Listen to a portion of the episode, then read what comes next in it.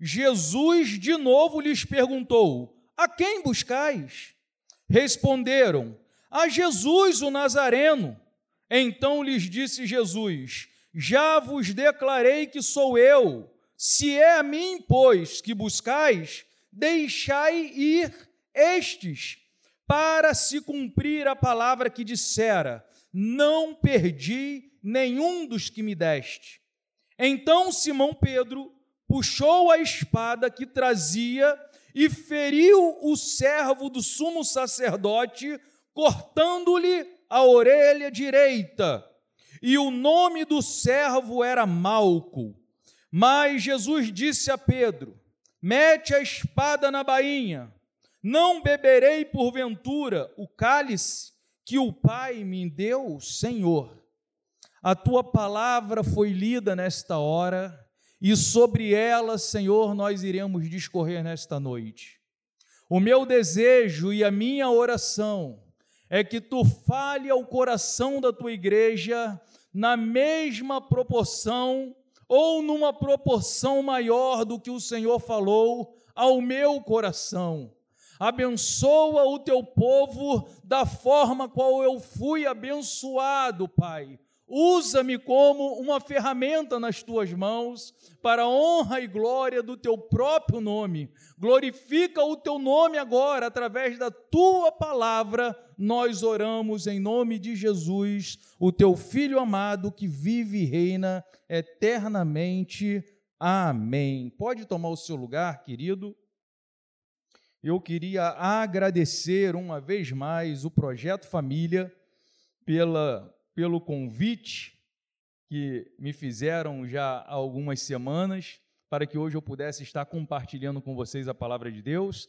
Já compartilhei com vocês que algo que eu amo fazer é pregar a palavra. E falar para a família é algo que muito me alegra o coração por causa das experiências que eu vivi, do testemunho que eu construí com a minha esposa, com a minha filha. Então, falar de família, para mim, enche ainda mais o meu coração de alegria. E quando eu fui convidado, eu orei ao Senhor, pedindo para que o Senhor me desse um texto, me desse algo que eu pudesse compartilhar com a igreja, que pudesse ser assim bênção na vida das famílias, né? Na vida do casal, na vida dos filhos, do marido, da mulher. E o Senhor me levou a entender esse texto por uma perspectiva que muito abençoou a minha vida. Esse texto é tão significativo que ele foi relatado pelos quatro evangelistas. No Evangelho de Mateus, capítulo 26, fala sobre esse tema. Marcos, capítulo 14, fala também. E Lucas, no capítulo 22, vai relatar também esta mesma passagem esse mesmo texto, sendo que cada um com as suas características, com a sua visão, com a sua direção, e eu preferi falar sobre o Evangelho de João porque ele foi mais rico em detalhes. Ele dá nome aos bois, ele vai direto na ferida, então eu preferi trabalhar o texto de João. Aqui está findando o ministério terreno de Jesus Cristo um ministério marcado por milagres e muitos ensinamentos a respeito do reino dos céus. Querido, você consegue imaginar o ministério de Jesus aqui na terra, os três anos que ele passou caminhando por aquelas terras lá no Oriente, juntamente com os seus discípulos. Quando a gente fala, por exemplo, daquele encontro que ele teve com a mulher samaritana, quando a gente percebe Jesus Cristo né, sendo parado por aquele, aquele soldado, não, mas um, um patente alta do exército que falava: Senhor, estou com um servo doente lá em casa, vai lá curar. Né? Manda uma palavra, e Jesus liberava uma palavra, multiplicação de pão. Tu consegue imaginar isso, querido? Esses homens que presenciaram uma grande multidão sentada de maneira organizada e com apenas cinco pães, com apenas alguns peixinhos, Jesus multiplicando aquilo todos se alimentando e ainda sobrar 12 cestos de pães. Imagina o que é isso, o que foi isso naquela época. Um ministério realmente muito marcante foi o ministério de Jesus, sendo que essa passagem aqui agora está findando esse período, está findando esse movimento todo que Jesus fez, todo esse tempo que ele passou fazendo milagre, ensinando os discípulos e estava chegando ao fim. O ministério da reconciliação exigia um preço a ser pago e o preço era muito alto, um preço que Cristo sabia que teria que pagar. Jesus já sabia o que esperava ele. Ele sabia que a cruz era inevitável. Por quê? Porque tem um texto das Escrituras Sagradas que diz que sem derramamento de sangue não existe remissão de pecado, ou seja, alguém teria que pagar o preço. Antigamente, os animais eram sacrificados, o sangue dos animais era derramado e o pecado era expiado, sendo que era um sacrifício parcial, porque amanhã o homem pecava de novo, e aí teria que matar outro animal. Mas aí Jesus é o Cordeiro de Deus que tira o pecado do mundo, aquele Cordeiro perfeito que precisaria uma vez só derramar o seu sangue para pagar todos os pecados da humanidade. Então precisava que Cristo chegasse à cruz e fosse imolado como o Cordeiro de Deus. O que existia, na verdade, era um projeto bem estabelecido que havia sido idealizado na eternidade. Tinha um projeto que na eternidade foi bem elaborado pela Trindade. E esse projeto agora estava em curso. E por que eu sei que esse projeto ele foi bem estabelecido, bem idealizado? Porque lá no livro de Apocalipse 13:8 diz que o Cordeiro já tinha sido morto antes da fundação do mundo. Em outras traduções, desde a fundação do mundo, ou seja, na eternidade já estava preparado o plano da salvação. Então Jesus sabia o que ele teria que passar, o que ele enfrentaria para redimir a população que terrena. Se o projeto de Deus ou seja, se o projeto é de Deus, ele não pode ser frustrado. Você crê nessa verdade? Se existe um projeto e esse projeto é de Deus, nada e nem ninguém é capaz de frustrar esse projeto. Eu acredito nisso. E olha o texto que está em Atos dos Apóstolos, capítulo 5, 38. Agora vos digo, isso daqui foi um conselho de um rabino chamado Gamaliel. Aquele Gamaliel que Paulo foi instruído aos pés dele, um homem sábio. Olha o que ele diz para os judeus: Agora eu vos digo, dai de mão a estes homens e deixai-os, porque este conselho ou esta obra, caso seja dos homens, se desfará mas se é de Deus, não podereis derrotá-los, para que não sejais porventura achados até combatendo contra Deus. Essa palavra de Gamaliel foi de uma sabedoria. Os homens, os religiosos, queriam de todas as formas parar os discípulos de Jesus, parar os apóstolos, e aí Gamaliel, tomando a palavra, diz: rapaz, preste atenção, já surgiram tantos líderes aí, antes desses, e caiu por terra, por quê? Porque era obra de homem. Então, larga a mão desses homens, porque se isso daí for uma obra qualquer, ela mesmo vai se desfazer. Mas se por outro lado, se essa obra é de Deus, vocês vão ser achados lutando contra o Senhor. Vocês não vão conseguir deter esses homens. Então, abra mão disso, ou seja, os planos de Deus, os projetos de Deus, eles não podem ser frustrados. Amém, queridos? Esse texto contém um projeto e um sonho que tem tudo a ver com o que nós queremos comunicar à família nesta noite. sem contar com os muitos ensinamentos que nós podemos extrair desse texto, porque é um texto muito rico. Mas nesse texto se encontra um projeto e um sonho que tem tudo a ver com o que a gente vai querer conversar nesta noite com a igreja. Por exemplo, o verso de número 1 e o verso de número 2, eu queria que você permanecesse com a sua Bíblia aberta, acompanhando as Escrituras, vai nos ensinar que o homem e a mulher que seguem a Jesus Cristo sempre será conduzido ao jardim. Olha que coisa linda. Todo homem e mulher que seguem os passos de Jesus, que entregaram a sua vida a Jesus, eles sempre serão conduzidos ao jardim. Vê se você entende isso no verso de número 1 e verso de número 2.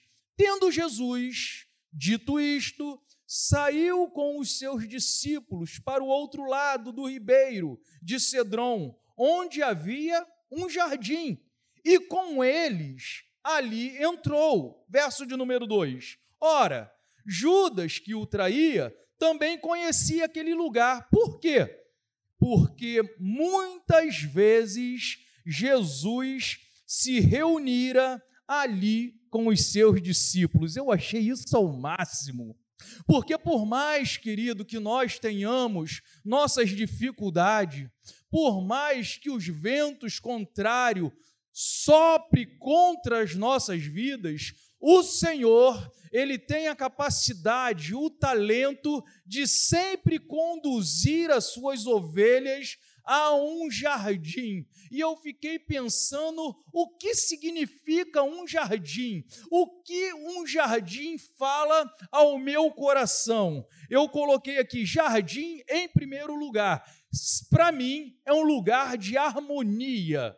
Pensa comigo quando você entra num jardim bem florido, que você começa a ver aquelas diferentes, por exemplo, diante de um arranjo como esse, eu estou vendo a harmonia do branco com o verde, com o vermelho, uma tonalidade mais clara, outra mais escura, e você percebe a beleza, você vê que harmonia existe num jardim. Eu, quando paro de frente, eu, eu vi algumas fotos de uma amiga que foi aqui em São Paulo visitar um lugar, Cidade das Flores, alguma coisa disso, mas que lugar belo. Meu irmão está em Curitiba, mandou uma foto de uma praça, aonde o, o jardim maravilhoso, lindo, trabalhado, e você percebe a harmonia das cores. Então, jardim, para mim, fala de harmonia. Mas o que, que um jardim fala para mim? fala de paz.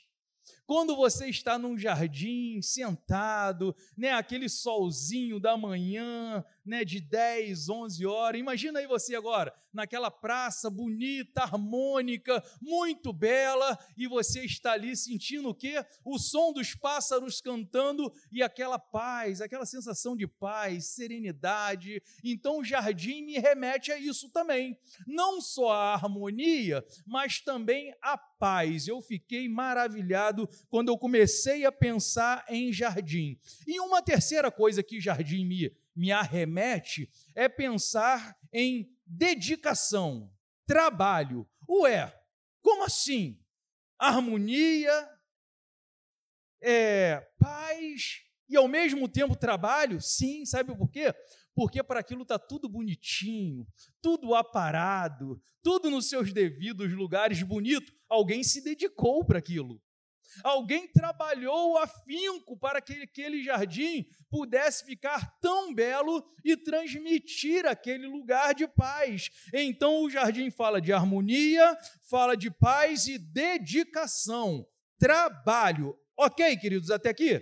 Estão entendendo ou está ficando difícil? Vamos prosseguir então, que vai ficar fácil de entender. Desde o início, o homem foi feito para viver no jardim. Olha o que Deus fala para nós lá no livro de Gênesis 2,15. Tomou, pois, o Senhor Deus o homem e o pôs no jardim do Éden para o lavrar e o guardar. Que coisa linda! No início de tudo, Deus prepara um jardim, um lugar harmônico, um lugar de paz, um lugar de dedicação e coloca o homem, Adão, eu te fiz para que você possa viver em um jardim. Fica aqui, Adão. Preparei para você o teu lar num jardim. O desejo de Deus é que o homem viva de forma harmônica, viva em paz e trabalhe de maneira dedicada pelo bem de todos, em especial pela sua família. Esse é o desejo do coração de Deus. Mas algo que eu observei ao estudar o texto é que o inimigo, ele conhecia também o lugar aonde Deus costumava levar os seus discípulos. Judas, o inimigo, ele conhecia o lugar do jardim. E por isso, nós precisamos de tomar cuidado, porque ainda que nós estejamos num lugar preparado por Deus, o inimigo também conhece esse lugar. Então nós não podemos nos descuidar. Não é isso que está aí no verso de número 2? Ora, Judas, o que traía, ou em outras traduções, em outras traduções, Judas, o traidor, também conhecia aquele caminho. Então nós não podemos vacilar, porque o inimigo, ele conhece o lugar do jardim. Verso de número 3, acompanhe comigo. Depois do comentário, claro. O verso de número 3, ele me mostra que o inimigo, ele não brinca, ele não ele Deixa eu ler para não, não, não se perder. O verso de número 3 mostra que o inimigo não brinca, ele vem pesado, vem com tudo para tentar, grave isso, para tentar destruir os projetos de Deus. E aí, duas coisas muito importantes nós precisamos aprender com essa verdade bíblica. Vamos ver o verso de número 3, o que, que ele diz para nós? Tendo, pois, Judas recebido a escolta e dos principais sacerdotes e dos fariseus alguns guardas, chegou a este lugar com lanternas, tochas e armas, ou seja, o inimigo veio com tudo ele veio preparado, ele veio escoltado, ele vem com uma guarnição para poder criar um auê, mas para tentar fazer um auê. E aí, por que eu destaco duas verdades ou duas coisas muito importantes que a gente precisa aprender nesse verso? Primeira, não devemos subestimar o nosso inimigo. Tem crentes que brinca com a adversidade, que faz pouco caso do inimigo, ao passo que a Bíblia diz que nós devemos resistir para que ele possa fugir. O inimigo ele não tá para brincadeira e tem muito crente brincando de ser crente e não entendendo que o inimigo não brinca de ser inimigo, ele é de verdade e ele vem pesado para tentar destruir a todo custo os projetos de Deus. E aí, 1 Pedro vai dizer: sede sóbrios, vigiai, o vosso adversário, o diabo, anda em derredor, rugindo como um leão, procurando a quem possa tragar. Então, uma verdade: não subestime o teu adversário, porque ele é cruel. E ele está procurando somente uma brecha para que ele possa entrar e fazer uma arruaça.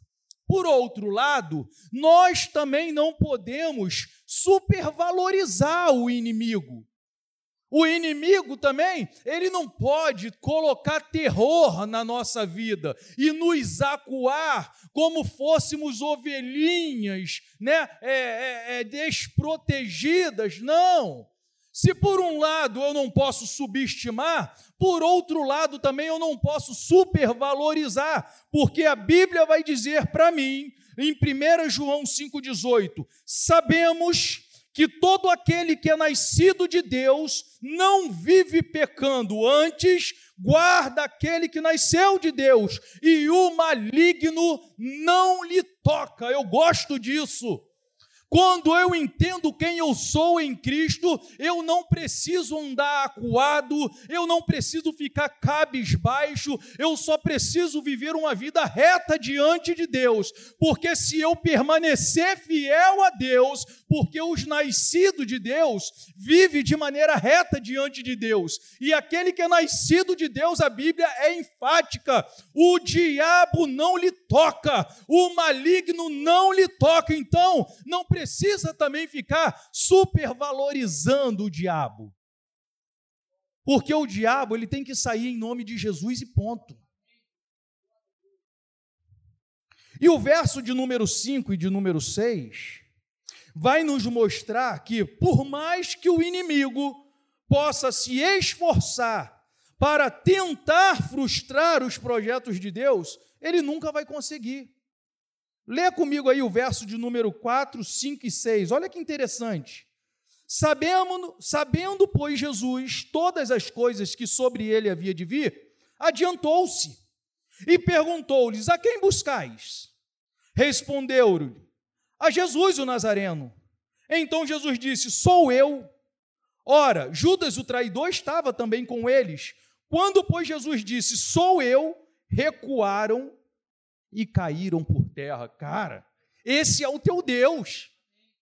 Estavam fortão, armados com lanterna, tocha, um montão de gente. Imagina isso, aquelas escoltas de soldado. E Jesus, sabendo o que ia acontecer, se adiantou. Olá, boa noite, tudo bem? A quem vocês estão procurando? Ah, estou procurando a Jesus, o Nazareno, ele sou eu. Só a declaração de Jesus fez com que todos caíssem por terra. Esse é o Deus que a gente serve, esse é o Deus que nos protege, o Deus que, com apenas uma declaração de sou eu, todos os inimigos caíram por terra, tem que recuar em nome de Jesus.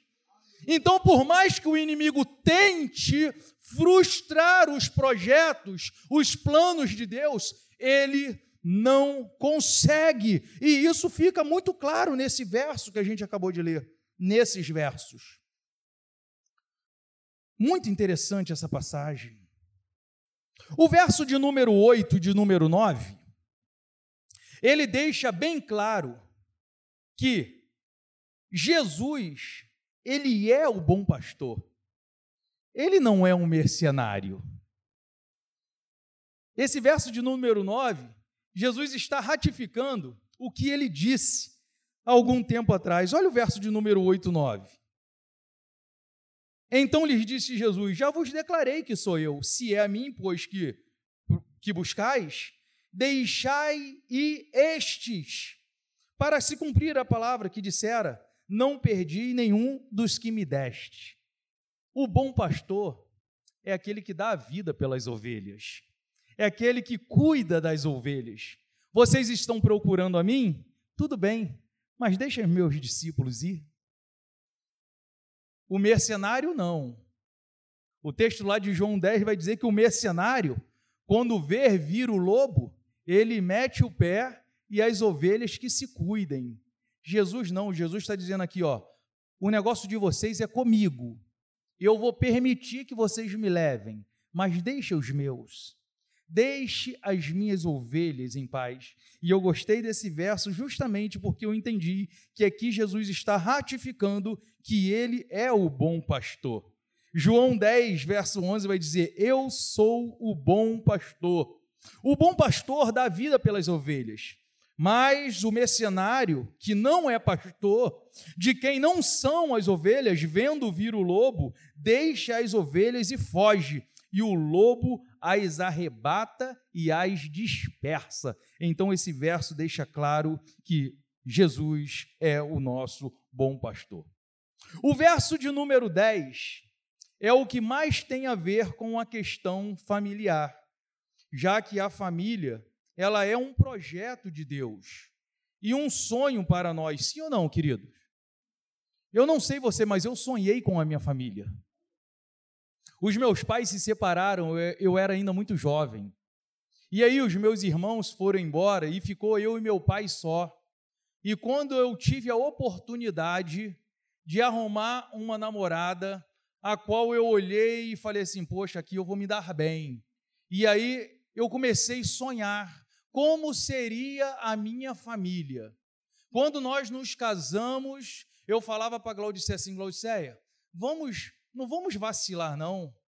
Não vamos deixar o, o nosso nome cair na lama, não. Por quê? Porque eu quero ter filhos, eu quero que a minha família seja uma família assim bem estruturada, sabe? Eu quero que os meus netos venham para minha casa, sabe, Marcão? A, o, a casa cheia, a Glaucia estava ali, ô oh, coisa linda, tu estava falando, ô oh, coisa linda, porque é bom esse negócio de estar tá todo mundo em casa só os finais de semana, tá, Milena? Durante a semana é um dia na semana e tá bom. Então todo mundo em casa ali, aquela harmonia, aquela coisa gostosa, maravilha. Eu idealizei, eu sonhei isso. E e isso é alegria minha. Mas também é um projeto de Deus. Família, um projeto de Deus. E aí, esse verso de número 10, ele é muito interessante. Olha o que está dizendo esse verso. Então, preste atenção, queridos. Simão Pedro, que tinha uma espada, desemanhou e feriu o servo do sumo sacerdote, cortando-lhe a orelha direita. O nome do servo era Malco. O que os inimigos estavam fazendo para tentar impedir que o projeto de Deus chegasse ao seu destino?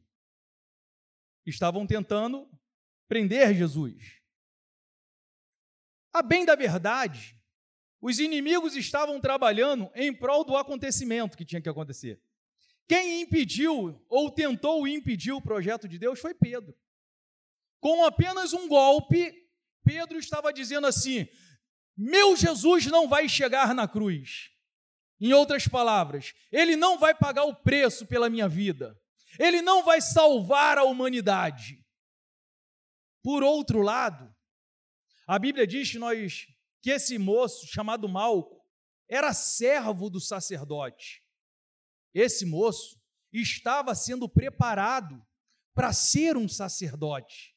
Então, esse menino, desde pequeno, vem nutrindo no seu coração o desejo de, quando ele chegar à idade, se tornar um sacerdote. E aí acontecer todo um ritual para o sacerdócio, o, o cordeiro seria morto, e aí o, o sangue do cordeiro seria aspergido sobre a orelha, porque assim era o ritual que se fazia na consagração de um sacerdote, ou seja, com apenas um golpe Pedro está dizendo: o projeto de Deus não vai ser cumprido e o sonho de Malco não vai ser realizado, porque agora ele não poderia mais ser sacerdote, porque ele estava tendo a sua orelha cortada e o ritual não ia ter como ser feito, ou seja, sonhos quebrados, sonhos frustrados. Jesus não vai para a cruz.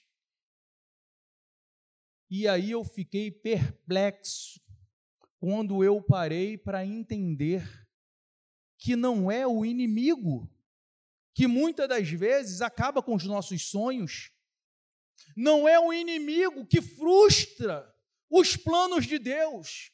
Sabe quem estava fazendo isso?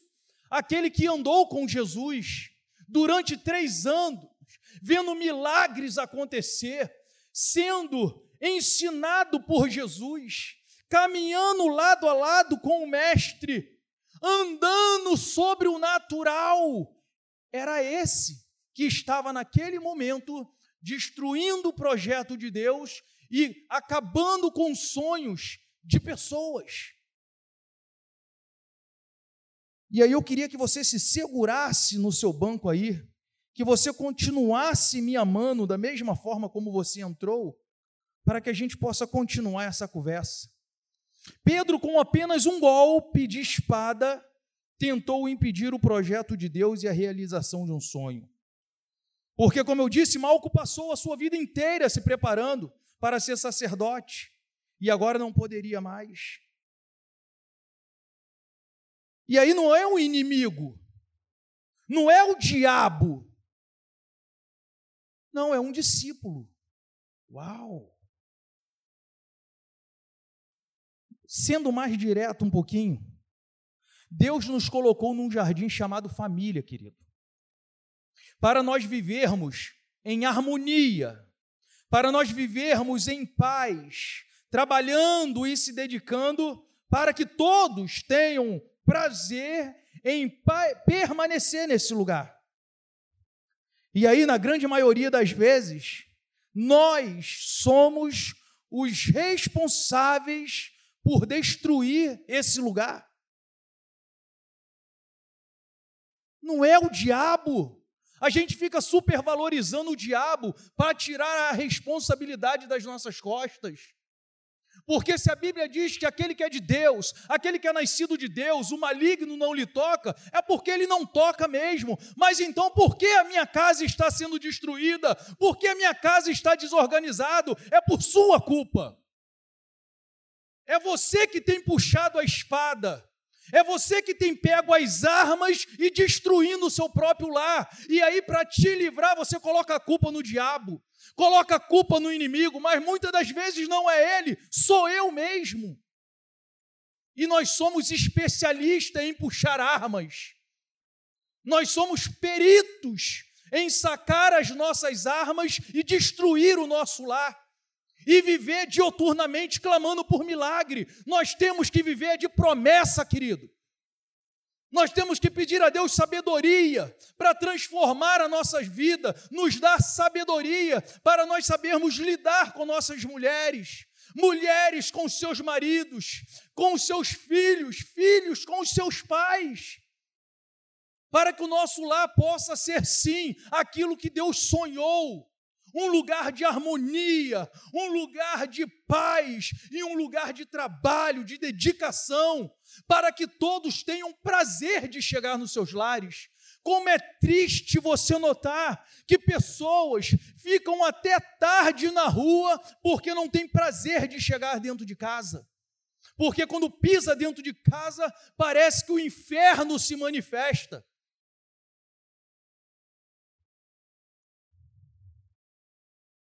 Três armas mortais que nós usamos para destruir o nosso jardim: a palavra. Cuidado com as palavras, querido. A palavra de Deus vai dizer que não tem como jorrar da mesma fonte água doce ou água amarga. Cuidado com essa arma que é perigosíssima. E é com ela que muitas das vezes a gente destrói o jardim a qual Deus nos colocou para viver. Se você não sabe elogiar, se cale. E busque a Deus sabedoria para que as suas palavras possam ser palavras de vida. O salmista disse que a palavra dos meus lábios e que o meditar do meu coração sejam agradáveis na Sua presença, Senhor. As nossas palavras precisam produzir vida, palavras de estímulo, palavras de encorajamento, e não de depreciação, não de cobrança, não de acusação, porque isso nós já temos quem faça por nós. Que nós possamos aprender a usar essa arma poderosa, que é a arma da palavra Aprenda a elogiar, querido. Aprenda a se reconciliar. Tem pessoas que têm muita dificuldade com a reconciliação. Errar, amados, é humano. Pisar na bola de vez em quando é natural. Mas aprenda a se reconciliar. Aprenda a dizer, Laodiceia, eu errei, me perdoa em nome de Jesus. O Espírito Santo nos ajuda Mas tem pessoas que usam o artifício do tempo. Ah, deixa, com o tempo esquece. E aí fica uma semana, duas semanas, e aquilo vai criando dentro de nós raiz de amargura, e quando a gente vai ver, nós já não temos mais prazer. Nós já não temos mais admiração. Lembra que foi falado ontem aqui na palestra? Nós não podemos perder a admiração, mas se você sempre se levantar com palavras ruins a meu favor, como é que eu vou passar a admirar? Então, cuidado com essa arma chamada palavra. Usa com sabedoria para a edificação da sua casa. Amém, queridos? Uma outra arma que nós sabemos usar com excelência e maestria é o desprezo. Que arma poderosa! Deus tem me curado, irmãos. Eu estou sendo como a luz da aurora, que a cada dia vai brilhando, sabe, até ser dia perfeito. Eu estou nesse processo. Mas no início eu era difícil demais. Se a Laodiceia me, me aborrecesse, eu tinha um dom de ficar três dias e três noites. Era contado. Poderia. Quando ela dava um molezinho, ela já via. Ih, três dias e três noites. Eu não conseguia. E aí eu, eu sabia desprezar como ninguém. Ah, eu sei. E aí eu me calava. E aí ela falava, eu fingia que não estava ouvindo. Isso é terrível. E eu sabia que isso matava ela na unha, e parece que eu fazia com mais prazer ainda. Mas aí ela foi conversando comigo, e eu fui buscando em Deus, Senhor, tira isso de mim. Aí passou para dois, melhorou. Passou para um. Agora, em algumas horas, eu já consigo ficar meio maleável. Por quê? Porque eu estou começando a entender que eu erro da mesma forma ou até mais. E se ela resolver pagar com a mesma moeda, eu vou ficar louco, porque o desprezo é ruim demais. Cuidado com essa arma, querido. Não despreza, não. Sabe também? Quando você despreza, o outro ocupa o lugar, tá? Ontem o pastor falou aqui o quê? Quem não. O Ricardo está por perto. É. Não dá mole, não. Fica desprezando, fica desprezando. E aí o homem vai ficando lá solitário. Né? A gente só fala das mulheres, né? Mas os homens também. Fica você de bobeira aí. Fica você menosprezando o teu carequinha. Fica você de bobeira desprezando o teu barrigudinho. Ó, tá cheio de Ricardona por aí também, filho. É a mesma moeda, é o mesmo perigo. Então não dá mole, não despreza, não. Cuida. É careca, mas é seu. É gordinho, mas é seu. Cuida bem, porque senão vai ter quem cuide. E um outro, uma outra arma é o tempo. Como eu já dei um spoiler do tempo. A gente tem mania de achar que o tempo resolve todas as coisas.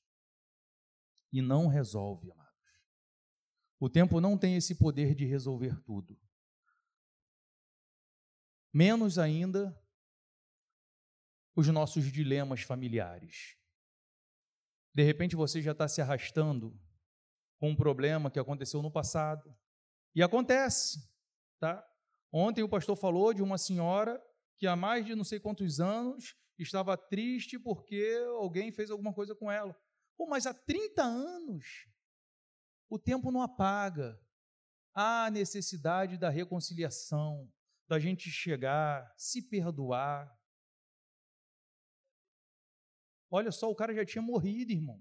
Já não tinha nem mais como se reconciliar. Ela precisava era de se consertar diante de Deus mesmo. Então o tempo ele não conserta tudo. Então, aproveite o tempo da maneira correta. E o tempo é hoje. O tempo de dizer que ama é hoje. O tempo de dizer que tu é importante para mim é hoje. O tempo de elogiar é hoje, não é amanhã não. Amanhã pode já não estar do seu lado. Então, cuidado com o tempo. Cuidado da forma qual você tem usado o tempo, porque a Bíblia diz que o amanhã pertence a Deus. O que o Senhor nos deu nos deu para viver é agora, é esse momento. Essa semana eu participei de um evento, de um sepultamento.